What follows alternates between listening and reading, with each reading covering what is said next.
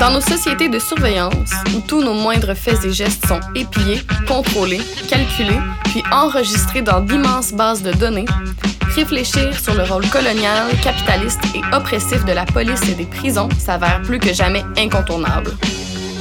Quand de nouvelles vidéos d'intervention policière font scandale par leur violence raciste, les dirigeants, les policiers et les politiciens parlent de pommes pourries. Mais si on observe la tendance de fond, ces bavures se répètent depuis des décennies. Les écarts de conduite des policiers sont systématiques, la violence policière est systémique. Malgré ça, le lobby policier réussit à éviter sa remise en question en pointant du doigt les gangs de rue, la prolifération des armes à feu et d'autres épouvantails pour justifier des augmentations budgétaires constantes. Alors que la crise climatique est imminente, que les prisons pour personnes migrantes se construisent et se remplissent à vue d'œil, et que le racisme systémique se perpétue sans entrave, l'argent ne cesse de couler à flot vers les forces policières et les institutions carcérales. Et évidemment, ce sont toujours les mêmes qui en payent le prix. À coups de millions, l'État permet à la police d'être toujours plus armée et aux prisons d'être toujours plus bondées. Or, aussi effrayantes et omniprésentes soient-elles, ces institutions peuvent être détruites. Historiquement, énormément de communautés ont vécu sans police ni prison. L'histoire de la police et des prisons sur l'île de la Tortue est bien documentée. Il s'agit d'un horrible récit où des colons ont mis sur pied des institutions pour réprimer toute forme de contestation à l'ordre capitaliste et colonial. Ce sont la police et les prisons qui ont permis aux bourgeois blancs de développer un système raciste sur un territoire ne leur ayant jamais été cédé. Les différentes communautés autochtones ont été les premières à souffrir de ces institutions et sont, encore à ce jour, largement surreprésentées parmi les victimes de la police et dans les prisons. Dans cette deuxième saison du Verger au complet, au menu, on vous propose des pistes de réflexion un peu plus spécifiques que les épisodes de la première saison. Toujours sous forme d'entrevue, avec des personnes aussi passionnées que passionnantes, on abordera, entre autres, les impacts de ces institutions sur les travailleurs et travailleuses du sexe, la police au sein des communautés autochtones, le féminisme anticarcéral, la militarisation de la police, la justice transformatrice et les prisons pour migrants et migrantes. Il est grand temps d'en finir avec la vision libérale, hypocrite et mensongère, voulant que tous les vices de la police soient le fruit de quelques pommes pourries. Des racines aux bourgeons, les services de police de tous les paliers sont autant de pommiers dégueulasses dans un horrible verger de pourriture. Attaquons-nous donc au verger au complet.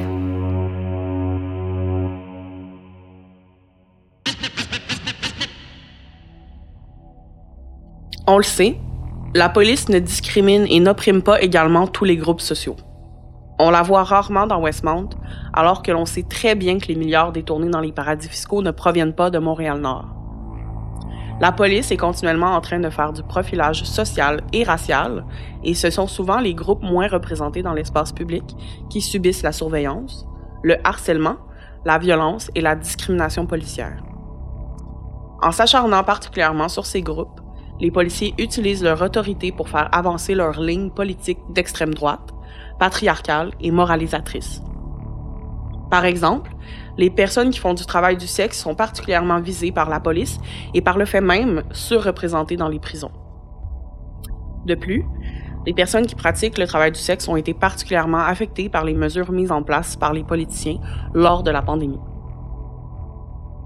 À Montréal, Stella, un organisme par et pour les travailleuses du sexe qui existe depuis plus de 25 ans, œuvre à la défense des droits de ces travailleuses. Pour ce premier épisode de la seconde saison du Verger au complet, on discute avec Sandra Weasley, directrice générale de Stella et militante de longue date pour les droits des travailleuses du sexe. Première question. Pour mieux se situer, comment définirais-tu le travail du sexe? Euh, donc, le travail du sexe, c'est une catégorie qui inclut beaucoup, beaucoup de choses. Euh, c'est un terme politique, en fait, qu'on s'est donné en tant que communauté pour tout se rejoindre dans une lutte euh, ensemble. Donc, c'est tout travail où on échange des services sexuels contre de l'argent contre autre chose aussi. Parfois, dans les économies informelles, on peut parler d'échanger contre de la drogue, d'échanger contre une place où dormir euh, ou peu importe d'autres euh, choses. Et donc, ça inclut plusieurs sphères. Ça inclut les personnes qui travaillent dans la pornographie, ça inclut les personnes dans les bars de danseuses, les salons de massage, des escortes, des personnes qui travaillent sur la rue, donc des personnes qui travaillent dans des, dans des endroits très, très, très formels, dans des endroits très informels, euh, de façon indépendante, euh, qui travaillent aussi pour d'autres personnes. Donc, ça, inclut toute une, euh, catégorie de personnes. Puis à la fin, ce qu'on a en commun, c'est qu'on échange des services sexuels contre quelque chose, généralement de l'argent, et que pour nous, évidemment, c'est un travail, donc c'est une activité économique, c'est pas une exploitation inhérente qu'on subit, même si le travail est une exploitation inhérente, mais pas plus spécifique. Donc c'est vraiment quelque chose qu'on fait pour payer nos factures, généralement. Quelles sont les relations typiques entre la police et les travailleuses du sexe? Euh, donc, c'est sûr que les relations sont très négatives entre la police et les travailleuses du sexe. Donc, on sait qu'on a des unités entières au SPVM dédiées à, à, trouver les travailleuses du sexe et nous harceler de toutes sortes de façons, souvent sous l'égide de la moralité. Euh, peu importe comment les lois changent, le SPVM a encore cette attitude-là qu'on est donc immoral euh, et qu'on a besoin d'être euh, d'être euh, d'être surveillé, d'être contrôlé. Euh, et puis donc depuis 2014, le travail du sexe il est entièrement criminalisé au Canada. et donc cette nouvelle criminalisation là vient aussi avec un changement d'attitude envers nous. On est passé de criminel à victime d'exploitation, même si on commet des crimes, c'est pas très logique, mais c'est la, la, la, vision du gouvernement actuel. Donc, les policiers, maintenant, ils ont un mandat de nous sauver, en plus de, de, nous criminaliser, euh, et puis ça les rend encore plus agressifs, encore plus violents, encore plus créatifs dans les façons euh, de nous déshumaniser. Euh, un exemple avec le SPVM récemment, c'est Opération Radar. Donc, c'est une opération du SPVM où ils ont demandé à tous les employés des hôtels et des taxis de l'industrie du tourisme de savoir comment repérer une travailleuse du sexe, bon, vraiment sur la base de profilage là, euh, complètement euh, absurde, euh, et de, nous dénoncer à la police. Donc, sous euh, la guise que on est sûrement tout exploité et que ce serait une façon de nous sauver, qu'on est probablement toutes mineures, etc. Donc, la police est en train de mobiliser le citoyen moyen comme agent, extension de la police pour surveiller les autres personnes dans la société et nous dénoncer de cette façon-là. Donc, on voit que quand on est vu comme des victimes, c'est quelque chose que la population est prête à faire. Qu'elle ferait pas ça si la police dirait, bon, nous, on veut juste arrêter des travailleuses du sexe, on n'aime pas les travailleuses du sexe, euh, euh, eh bien, on n'arriverait pas à avoir cette mobilisation-là. Mais quand on dit aux gens que c'est une question de nous sauver, que c'est une question de mettre fin à l'exploitation, eh bien, l'employé le, moyen d'un hôtel va même se sentir bien d'appeler la police euh, sur nous. Donc, c'est ce qu'on voit dans les dernières années, là, dans les relations, a cette augmentation-là de, de, ce type de surveillance qui est vécu vraiment de façon très violente par euh, les personnes concernées. Quelles sont les conséquences concrètes sur les personnes qui pratiquent le travail du sexe? Peux-tu nous donner des exemples? Euh, oui, absolument. Donc, les, les, conséquences de la criminalisation euh, et du, de, de, de policier sont à toutes les sphères de l'industrie. Donc, on peut penser, par exemple, aux femmes qui travaillent sur la rue. Euh, donc, évidemment, il y a beaucoup, beaucoup de répression. Il y a des policiers qui vont être en contact avec nous tous les jours, presque quand on travaille sur la rue, euh, qui vont vouloir euh, menacer d'arrêter nos clients. Donc, ça veut dire qu'on doit toujours négocier, se, se, protéger de la police versus prendre des mesures de sécurité. Donc, tout ce qu'on peut faire pour améliorer notre sécurité peut aussi nous rendre plus visibles, peut nous rendre plus à risque de contact avec la police. Donc, souvent, on va se retrouver à prendre des risques qu'on voudrait pas prendre. Donc, par exemple, de plutôt que de passer plusieurs minutes à parler avec un client dans sa voiture, d'analyser la situation, euh, où est-ce qu'on s'en va, c'est quoi les prix, c'est quoi les services, euh, eh bien, on va sauter dans la voiture tout de suite. évidemment, la dynamique de pouvoir va changer grandement et ça, ça, ça crée donc des conditions où un agresseur va trouver des opportunités de nous cibler. Euh, aussi, on pense par exemple à des femmes qui travaillent, disons, de façon indépendante et qui an annoncent en ligne. Euh, eh bien, c'est sûr que le client ne sait pas s'il parle avec un policier, la travailleuse du sexe ne sait pas si elle parle avec un policier. Donc, tout le monde doit faire très attention. Euh, et puis, donc, ça implique parfois de ne pas parler en détail des services qu'on offre, de ne pas euh, être capable de bien négocier, de ne pas être capable de faire une évaluation du client. Euh, souvent, les travailleurs du sexe aimeraient demander des pièces d'identité, mais on sait que ce ne sera jamais possible dans un contexte où le client peut se faire arrêter, il va pas vouloir donner des pièces d'identité. Donc, euh, ça fait qu'il y a ces, ces répercussions-là. Donc, dans toutes les sphères du travail, que, que tout ce qu'on fait, le chauffeur, il est criminalisé si on demande de l'aide, si on demande à une amie de nous amener au travail, eh bien, elle, elle commet un crime de proxénétisme également. Donc, euh, ça fait en sorte qu'on est, on est toujours en train d'avoir peur de la police et de, de, de se protéger de eux. Euh, il y a également beaucoup de descentes de police qui vont se passer dans les endroits de travail du sexe. C'est souvent euh, les policiers qui vont venir dans soit un bar de danseuse ou un salon de massage où il y a peut-être 5, 6, 7 femmes qui travaillent on va voir 20, 30, parfois même 50 policiers arriver tous ensemble. Pour eux, c'est comme une expédition, euh, une petite activité sociale. Là, et puis, ils vont évidemment déporter toute personne qui n'a pas sa résidence permanente. Euh, ils vont euh, évidemment fouiller tout le monde, arrêter beaucoup de personnes s'ils ont des, des, drogues ou autre chose.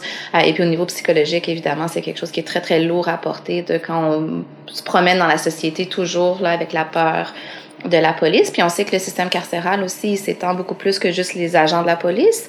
Il y a aussi euh, les agents, par exemple, de la DPJ, la protection de la jeunesse, qui vont être très hostiles envers les travailleurs du sexe. Donc on doit toujours, si on a des enfants, avoir peur de l'intervention de l'État de cette façon-là.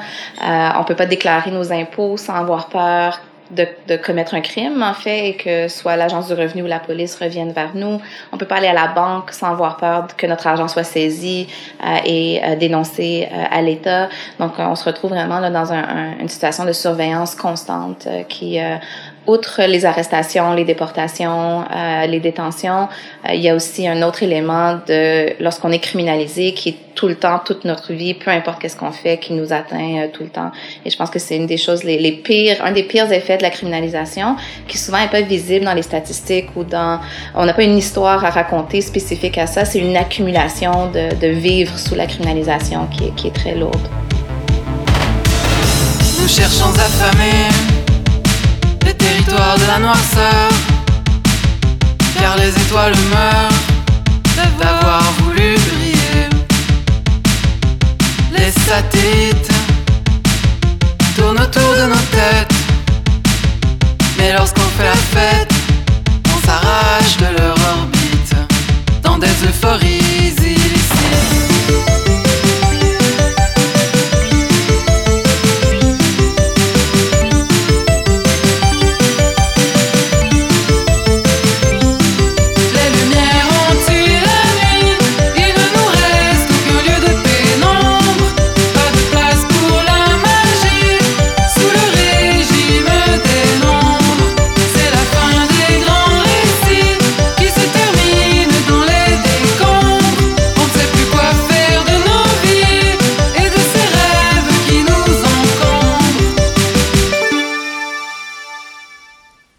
des risques de criminalisation pour vos proches également. Est-ce que tu pourrais nous en parler un peu? Euh, oui, absolument. Donc, depuis 2014, euh, ce que la loi dit, c'est que euh, toute personne qui aide une travailleuse de sexe à travailler commet l'offense de proxénétisme. Donc, il n'y a aucune nécessité de prouver qu'il y avait une exploitation, qu'il y avait une coercition, une violence quelconque. Et la personne, n'a même pas besoin de se faire payer pour ces services. Donc, euh, on parle vraiment si deux travailleurs du sexe travaillent ensemble et se réfèrent un client, par exemple, eh bien, viennent de commettre l'offense de proxénétisme. Euh, les réceptionnistes, les chauffeurs, les collègues de travail, euh, même si on demande à un membre de la famille de, de nous emmener voir un client, euh, si on utilise quelqu'un comme aide pour mettre nos annonces en ligne, eh bien, toute, toute façon d'aider une travailleuse du sexe, c'est du proxénétisme. Et il y a une autre loi également qui parle du bénéfice matériel, donc tout l'argent en fait qu'on fait est d'un fruit de la criminalité. Et toute personne qui partage cet argent-là est aussi euh, quelqu'un qui commet un crime. Donc, on va parler notamment de euh, si on, on paye quelqu'un pour nous aider, on paye un, un, ami pour être notre gardien de sécurité, eh bien cette personne-là aussi, eh bien c'est un crime qu'elle commet. Euh, et puis notre argent, si on le met à la banque, il peut être saisi aussi. Euh, et puis donc ça, ça va vraiment impliquer au niveau criminel toutes les personnes autour de nous. Il y a quelques exceptions dans la loi, donc on parle de nos enfants ne peuvent pas être arrêtés si on paye, si on les nourrit avec notre argent de travail du sexe. Mais même les exceptions ont ensuite des exceptions aux exceptions qui font en sorte que la majorité des exceptions ne s'appliquent même pas dans la plupart euh, des cas. Et puis l'objectif derrière ces lois-là, c'est vraiment entièrement d'éradiquer le travail du sexe. Donc, le gouvernement était très, très clair euh, lors du passage de ces lois-là que c'est pas un objectif de nous protéger, de nous donner des meilleures conditions de travail euh, ou d'améliorer nos vies. C'est vraiment de nous éradiquer entièrement. Et puis, donc, la loi, elle est écrite dans ce sens-là, de, de, de, de rendre impossible le fait de travailler dans l'industrie du sexe. Évidemment, dans les faits, les travailleurs du sexe continuent de travailler. Cette loi-là ne va pas nous empêcher. On a encore des factures. Il n'y a personne qui paye notre loyer avec cette criminalisation-là. Donc, c'est sûr que tout le monde continue de travailler, mais euh, dans des conditions qui sont beaucoup pires euh, et beaucoup plus dangereuses aussi. Comment la COVID a transformé la surveillance policière des travailleurs et travailleuses du sexe, particulièrement dans le travail de rue? Donc, euh, la COVID a, est arrivée avec euh, tout de suite, évidemment, les grands pouvoirs de santé publique. Hein. Dès, surtout au Québec, il y a eu une, une, vague très répressive au début du COVID, ce qui est très dommage parce que euh, dans le milieu VIH, qui est l'autre pandémie qu'on vit depuis 40 ans, il y a beaucoup, beaucoup de, de, connaissances qui ont été développées au fil des années qui, qui prouvent très clairement que la répression n'est pas un outil de santé publique utile. C'est quelque chose qu'on sait très bien, mais la santé publique tout de suite s'est pliée, là, en fait, à l'attitude répressive du gouvernement du Québec. Et puis, euh, donc, on a vu les contraventions qui ont commencé assez tôt. Euh, et puis, évidemment, lorsqu'un policier a un pouvoir supplémentaire qui lui est donné, toujours dans toutes les situations, c'est les personnes marginalisées qui vont être ciblées d'abord et avant tout. Euh, et puis c'est ce qu'on a vu. Donc les personnes en situation d'itinérance, les personnes visibles dans l'espace public, comme les travailleuses du sexe, ont tout de suite vécu la répression. Et cette répression-là, elle vient de deux façons. Donc on parle de avoir une contravention, oui, parfois il y en a beaucoup qui sont donnés, parfois il y en a moins aussi qui sont donnés, mais c'est le fait que le policier a maintenant ce pouvoir-là. Donc le fait qu'il peut donner une contravention veut dire qu'il peut demander des pièces d'identité, euh, qu'il peut euh, rentrer dans l'espace des gens et intervenir de cette façon-là. Euh, et puis donc ça ajoute une couche de harcèlement supplémentaire et de menace. C'est ce qu'on a vu beaucoup là les policiers à Montréal. On sait sur la rue, ils vont pas arrêter tout le monde tous les jours, ils vont pas donner des contraventions à tout le monde tous les jours, mais ils vont être très menaçants et harcelants. Donc on a eu beaucoup de femmes qui nous ont rapporté des policiers qui qui les menaçaient de je vais te donner une contravention, qui était très intimidant, très violent avec elles de façon constante et que ça les forçait là, à trouver des en plus d'être dans une pandémie, de, de manquer d'argent, de devoir aussi fuir la police beaucoup plus. Euh, et ce qu'on a vu aussi, c'est assez rapidement à Montréal que euh, il y a eu des, des, numéros de téléphone de dénonciation qui ont été mis en ligne pour dénoncer là, nos voisins qui respectent pas les règles de COVID. Et évidemment, très, très rapidement, euh, les personnes qui aiment pas les travailleuses du sexe, qui ont une travailleuse du sexe dans leur quartier, sur leur rue, ont commencé à appeler la police. C'est ce qu'on a eu beaucoup d'échos, de, de beaucoup d'appels de la population à la police pour dénoncer des travailleuses du sexe. Donc, on sait que quand il y a une communauté qui est vue comme indésirable, dès qu'il y a un pouvoir supplémentaire qui est donné à la police ou à la société, eh bien, les gens vont s'accaparer ce pouvoir-là puis essayer de l'utiliser contre nous également. Donc, je sais que parfois, il y a des personnes que, OK, oui, on pense à des, des, des personnes qui ne sont pas marginalisées et qui ne respectent pas les règles COVID pour des raisons absurdes et que ça peut faire du bien, des fois, de dire, ah, mais tant mieux pour eux s'ils ont une contravention, mais dans les faits, ces gens-là vont toujours être la minorité de ceux qui souffrent de, de cette répression-là, puis c'est les personnes marginalisées là, qui, euh, qui, qui portent le poids de ça. Donc, nous, chez Stella, avec nos collègues de plusieurs autres organismes du milieu de l'itinérance, du milieu de du VIH euh, et puis de, de, la réduction des méfaits, dès le début de la pandémie, une de nos premières actions, c'était de se créer un comité euh, pour demander l'amnistie des contraventions, pour essayer de travailler là, pour faire des revendications là-dessus.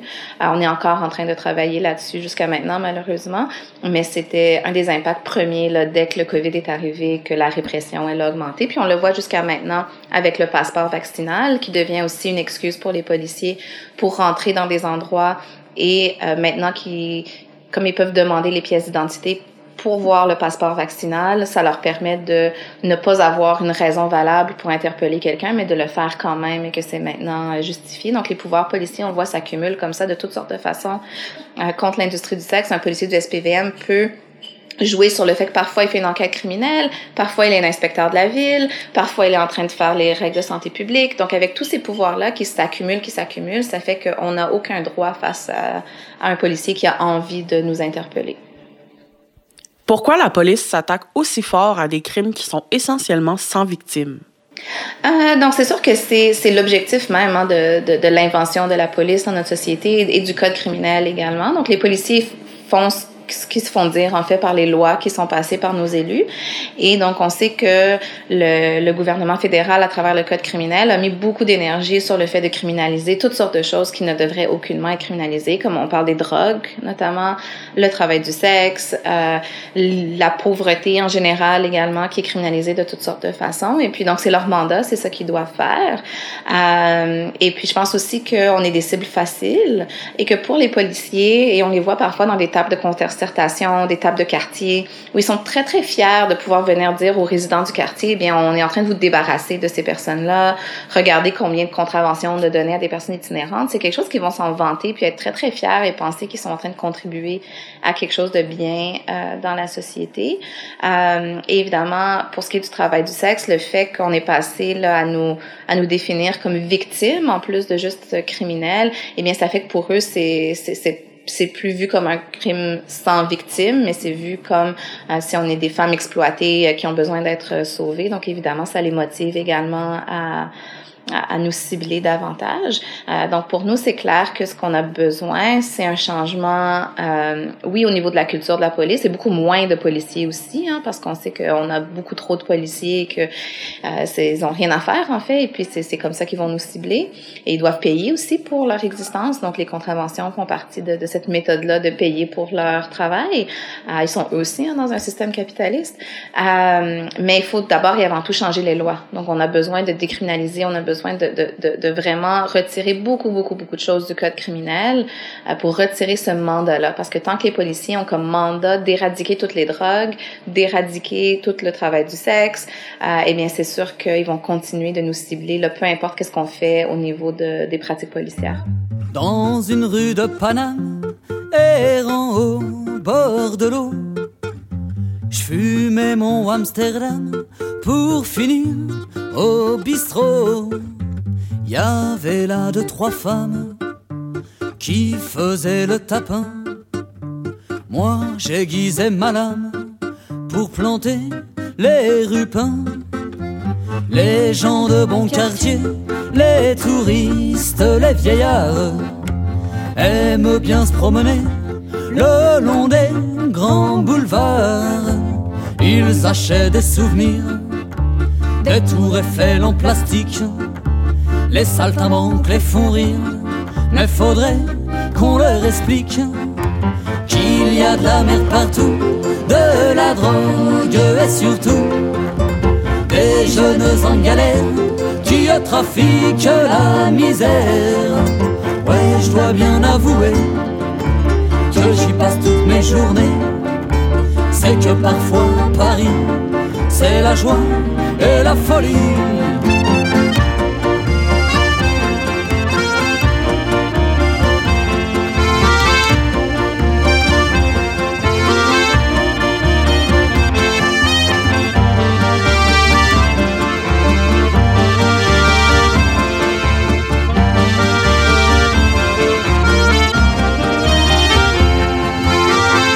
croyez-moi bientôt, les flics auront du boulot.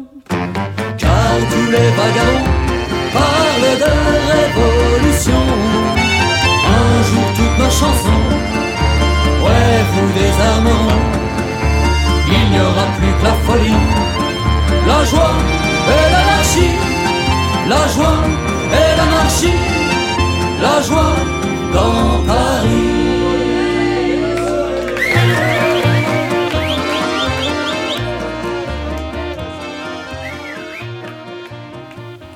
Pourquoi le travail du sexe n'est pas défendu par les milieux de gauche comme les autres formes de travail?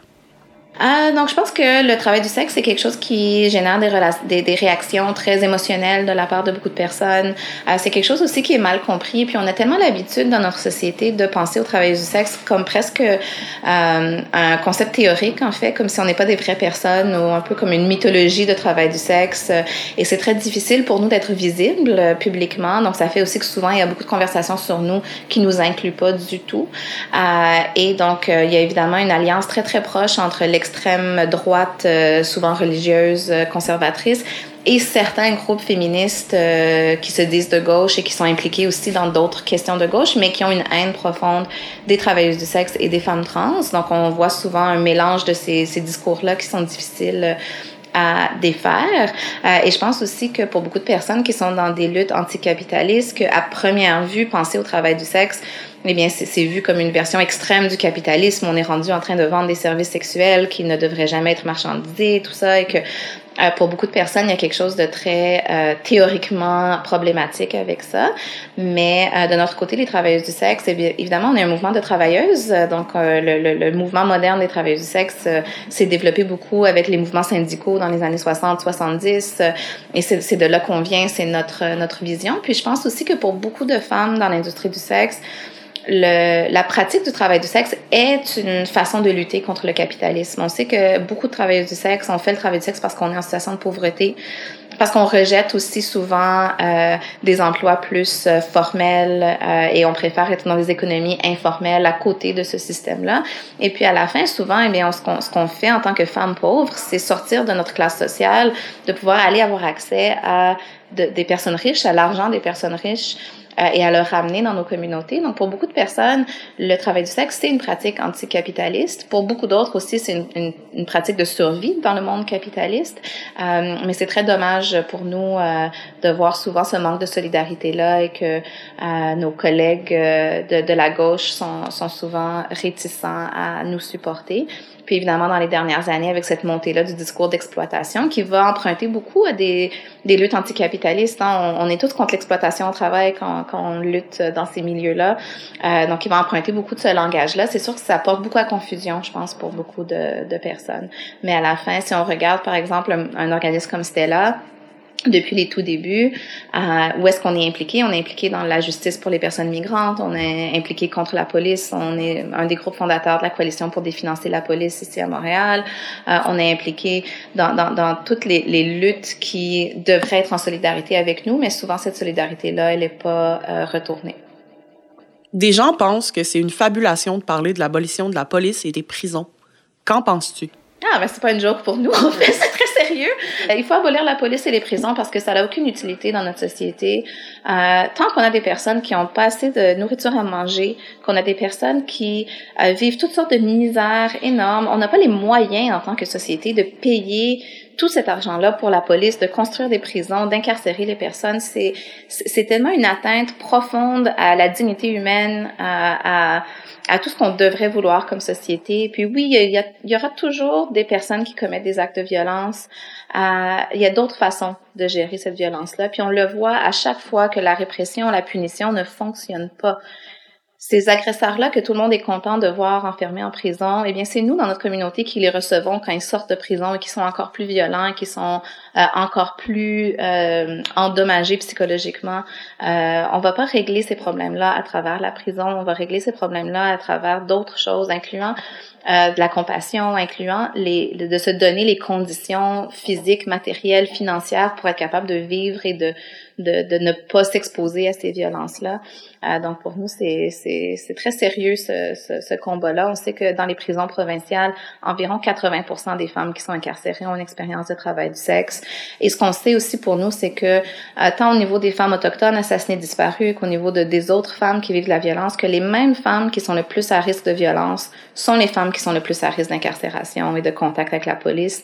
Donc si on veut mettre fin à la violence envers les femmes, il faut mettre fin à la police qui est cette source-là de, de violence et de conditions qui facilitent la violence. Depuis des années, des travailleuses du sexe s'organisent et se battent pour améliorer leurs conditions de travail et les rendre plus sécuritaires. Or, la police et les politiciens s'acharnent sans répit à tenter de les enfermer, voire de les éradiquer en créant de nouvelles lois et en les appliquant brutalement. Ces lois ont des conséquences immondes sur la vie et les corps des travailleuses du sexe qui sont continuellement surveillées et harcelées. En situation pandémique ou non, lutter au front et en solidarité avec les travailleuses du sexe, c'est s'assurer que des personnes particulièrement vulnérables ne soient pas en danger continuel. Ne pas dénoncer, c'est la base, mais il faut aller plus loin. Il faut abolir la police et les prisons. C'est tout pour ce premier épisode de la deuxième saison du Verger au complet. Merci à Sandra d'avoir accepté notre invitation.